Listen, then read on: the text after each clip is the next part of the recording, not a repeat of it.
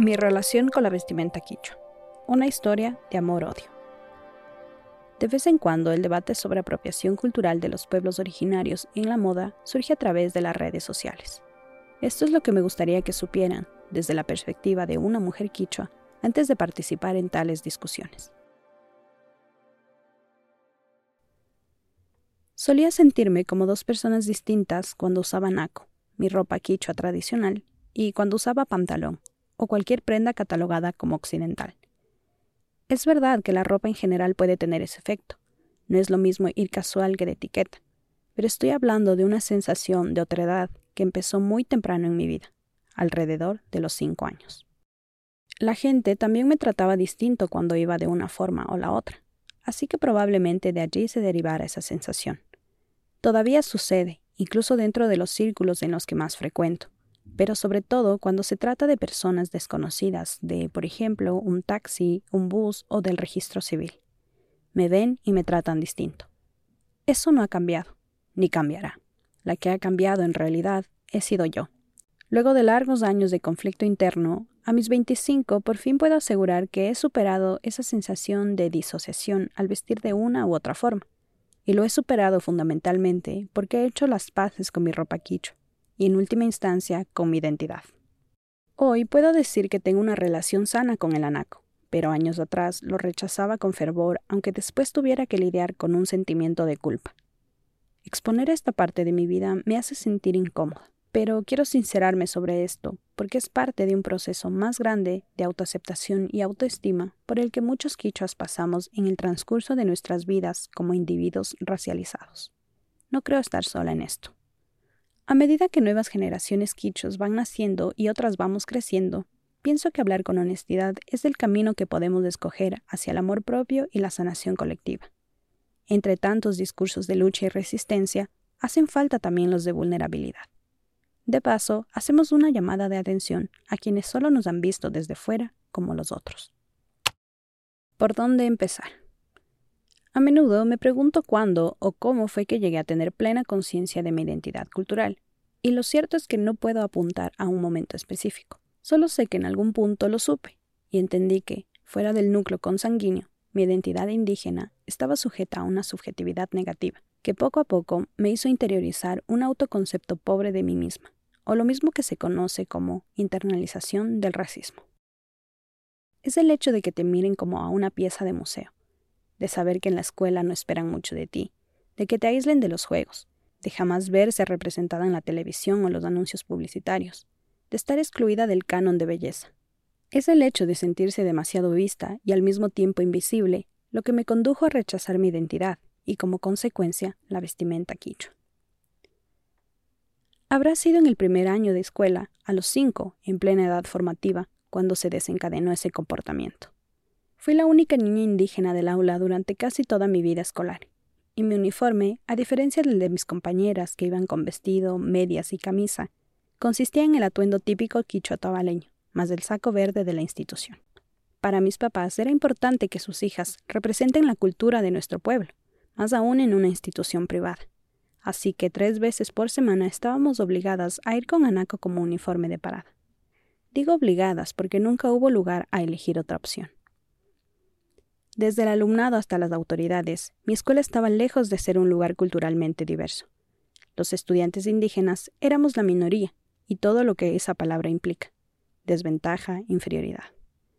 Así pues, a pesar de que la decisión de mis padres intentaba afirmar positivamente mi identidad quichua y la de mis hermanas, inevitablemente la otredad definió nuestra experiencia escolar desde el día uno. Inventaba excusas para ir con el uniforme deportivo, me rehusaba a aprender cómo colocarme yo misma el anaco, porque tiene su técnica y las adultas suelen vestir a las niñas hasta que alcanzan la edad para aprenderlo por su cuenta. Y cuando se desbarataba, ningún adulto en toda la escuela sabía cómo diablos volver a ponérmelo. El pánico de quedar en paños menores me invadía y me autorrestringía de seguir jugando o moviéndome. Me consumía lo que ahora reconozco como ansiedad. Y el día siguiente, lo mismo.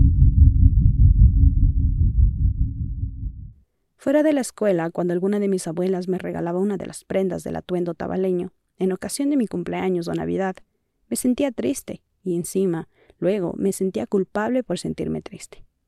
Culpable porque por ese entonces se nos acusaba a los más jóvenes de ser víctimas de la occidentalización producto de la globalización.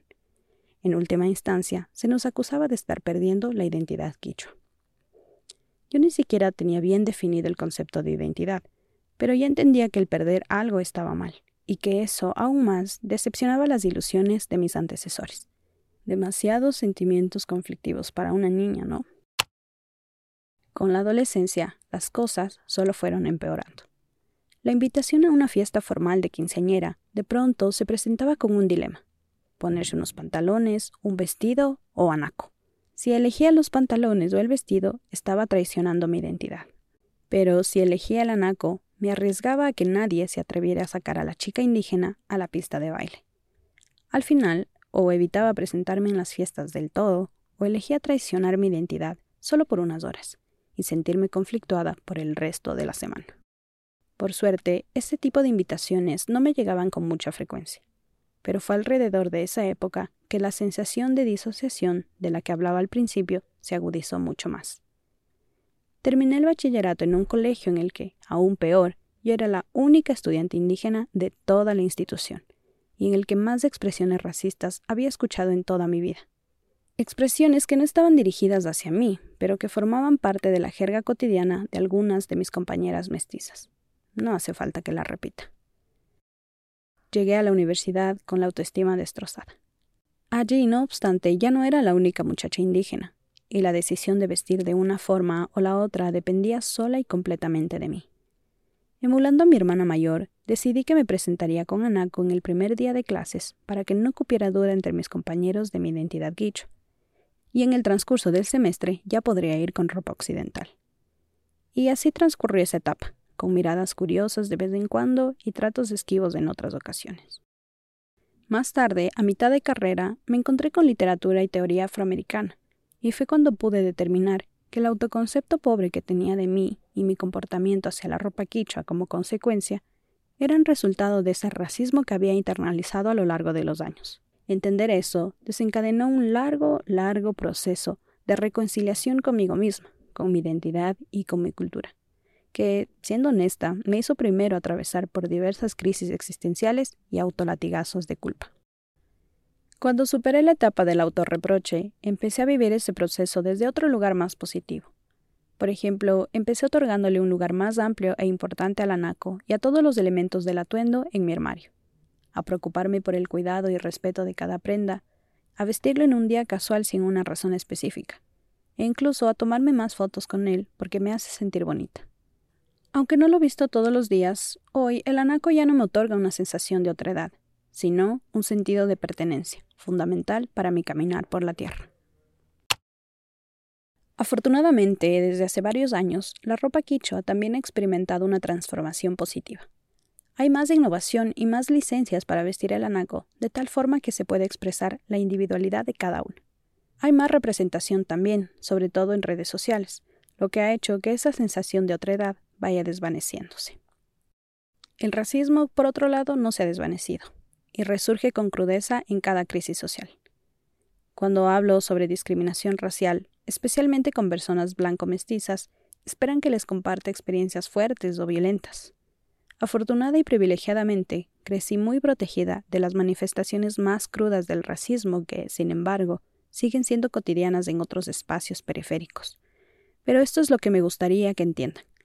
El racismo, como uno de los pilares de nuestra estructura social, nos impacta y daña emocionalmente a todos.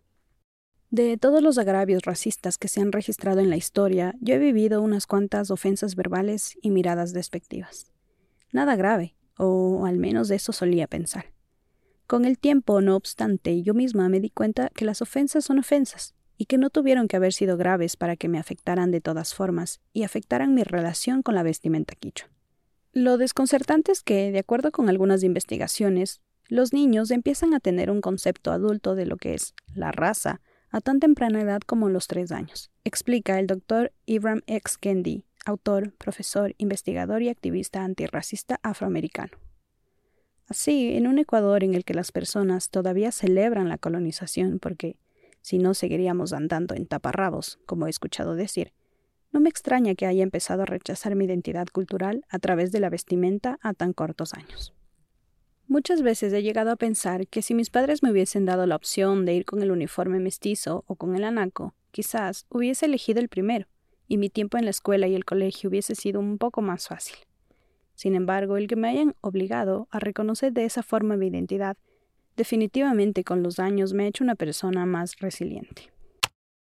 La vestimenta representativa de cada pueblo o nacionalidad, junto al idioma, es uno de los elementos culturales a través del cual los pueblos originarios de América han expresado históricamente su disposición de resistencia frente al colonialismo. Reconocer esa lucha colectiva es valiosísimo, pero hay matices en este tema a los que también hay que darles lugar. No podemos negar que los pueblos quichuas también estamos inmersos en la globalización, pero ¿debería eso significar automáticamente la pérdida de identidad?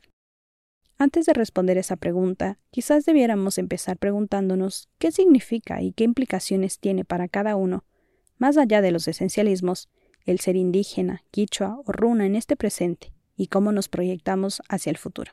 Sobre esta pregunta habrá tantas respuestas como indígenas habemos en el mundo. Y con esto no estoy aludiendo a esa creencia de que solo importa el presente o que el pasado es del pasado y solo hay que mirar hacia adelante. Creo en el ñaupapacha, la noción andina del espacio-tiempo, en el que, explicado de manera brevísima en palabras de Eusebio Manga Quispe, el presente repercute en el pasado, y el pasado proyecta un futuro, de acuerdo a la acción realizada en el presente. Es decir, si gracias a las generaciones antiguas hoy gozamos de libertades y derechos, creo que los jóvenes quichuas estamos buscando maneras de darle continuidad a esa herencia cultural, en nuestros propios términos, en esta modernidad globalizada. Más allá de lo que llevemos puesto en la cotidianidad, o si insistimos en que la vestimenta quichua es parte inseparable de la identidad, hay que darle espacio a la innovación y reinvención como parte de esa continuidad, lo que significa que no debería ser una consecuencia directa de la modernidad globalizada la pérdida de identidad. Claro está, no obstante, que sobre este tema yo no tengo la última palabra, y valdría seguirlo discutiendo. Pienso que en la música, el cine, la animación, la danza, la poesía, el arte e incluso la ciencia se pueden encontrar las expresiones más auténticas de cómo vivimos la identidad quichua a las generaciones más jóvenes, con el pasado como referencia de un futuro reluciente. Finalmente, lo que quiero decir es que la identidad es algo que se manifiesta de manera colectiva, pero también se la vive ineludiblemente de manera individual. Muchas veces el vestir con ropa occidental, para mí, ha sido una cuestión de supervivencia un escudo contra esa discriminación latente.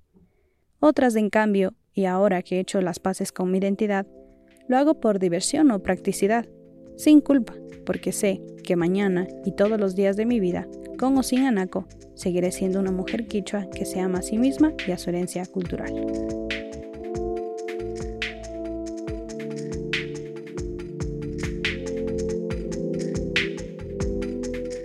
Esta columna fue escrita por Catignina Tituaña para Radio Cocoa, publicada originalmente el 13 de febrero de 2023.